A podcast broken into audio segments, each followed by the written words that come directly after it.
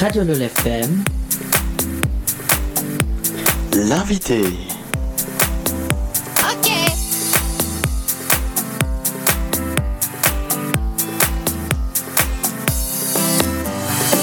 Voilà, je suis en compagnie ici sur Radio LOL FM avec euh, un représentant des Jeux Olympiques de la jeunesse 2020, euh, si je ne fais erreur. Est-ce que vous pouvez vous présenter en quelques mots? Alors, Bertrand Croisier, je suis d'une part président du ski club des Diablerets et je suis le sport manager pour les Jeux Olympiques de la jeunesse.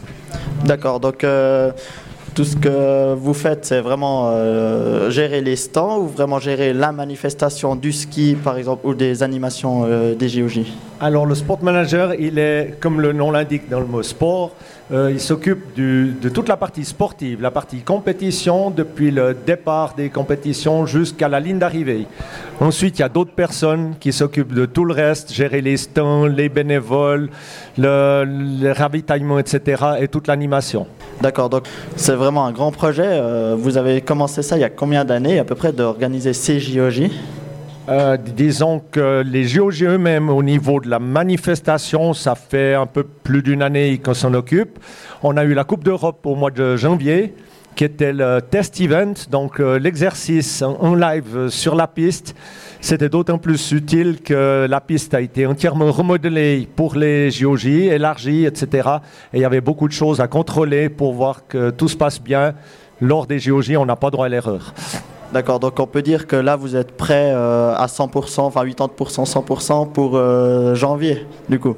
Alors aujourd'hui, on est prêt à 90% et puis au mois de décembre, on sera prêt à 100%. On ne l'est jamais parce qu'il faut tout imaginer. Et le, le pire scénario, c'est le scénario météo. Ça, on n'arrive pas à prévoir. Ouais, c'est clair. Et on le voit aujourd'hui, on, on voit ceux qui organisent la fête des vignerons. Ben, pour nous, on espère que la météo sera clémente et qu'il fasse euh, beau, suffisamment neige, suffisamment froid, puis comme ça, ça nous facilitera la tâche.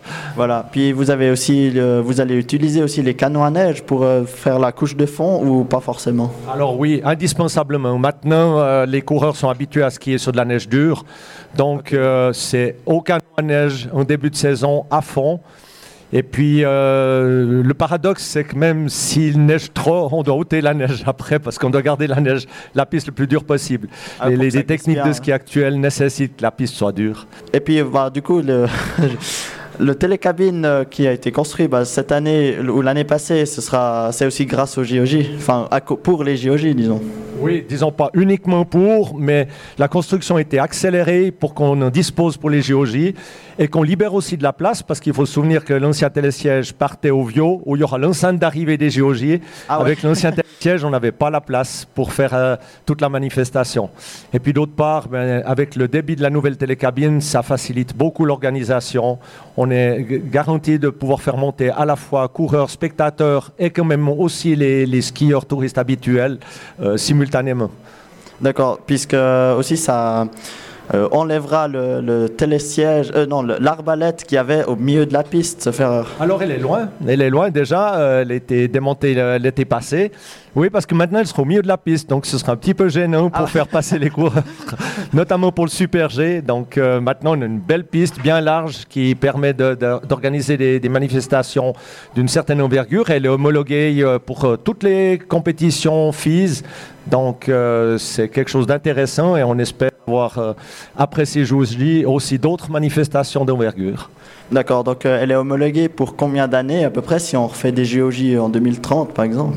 Alors, euh, les choses changent très vite. Elle est- elle- euh, les homologations FIS sont pour euh, 10 ans pour ce qui est des disciplines techniques, donc slalom géant et spécial, et puis de 5 ans seulement pour les disciplines de vitesse.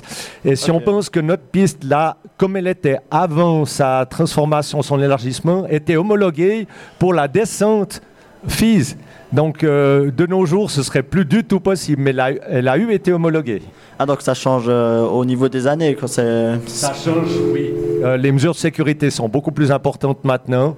Et puis, ben, chaque fois que malheureusement il y a un accident lors d'une Coupe d'Europe, une Coupe du Monde, ben, la FIS réfléchit aux mesures à prendre pour éviter que ça se reproduise. Et puis, il y a chaque fois des mesures un petit peu plus contraignantes au niveau de la sécurité. Et là, on n'y coupe pas et c'est normal. Comme les trois filets, euh, enfin les trois filets qu'il faut mettre, euh, je crois obligatoirement, parce qu'on ah. le voit un peu partout euh, dans les compétitions qu'il y a trois couches de filets au cas où avec la vitesse surtout. Oui, alors ça, dépend un peu des endroits. Il y a des endroits, il y a trois types de filets. Hein. Des filets A, c'est les filets qui sont tendus, qui sont très hauts. On les voit dans des virages importants, que ce soit à Wengen, à Kitzbühel, etc. Et puis après, il y a des filets B qui font 2 mètres de haut et on en met plusieurs rangs suivant le degré de dangerosité du passage. Donc ça peut être un, deux, voire trois rangs.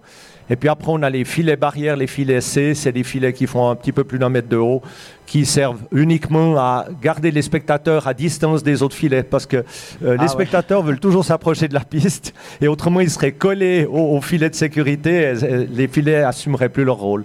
voilà, parce que s'il y a un skieur qui passe dedans par hasard, bah, il assommerait tout le monde.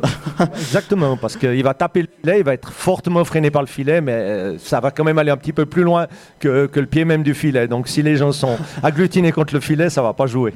Ouais, voilà. Alors, euh, merci bien d'avoir répondu à, nos questions. Et puis, euh, si vous voulez rajouter quelque chose, il euh, n'y a pas de souci.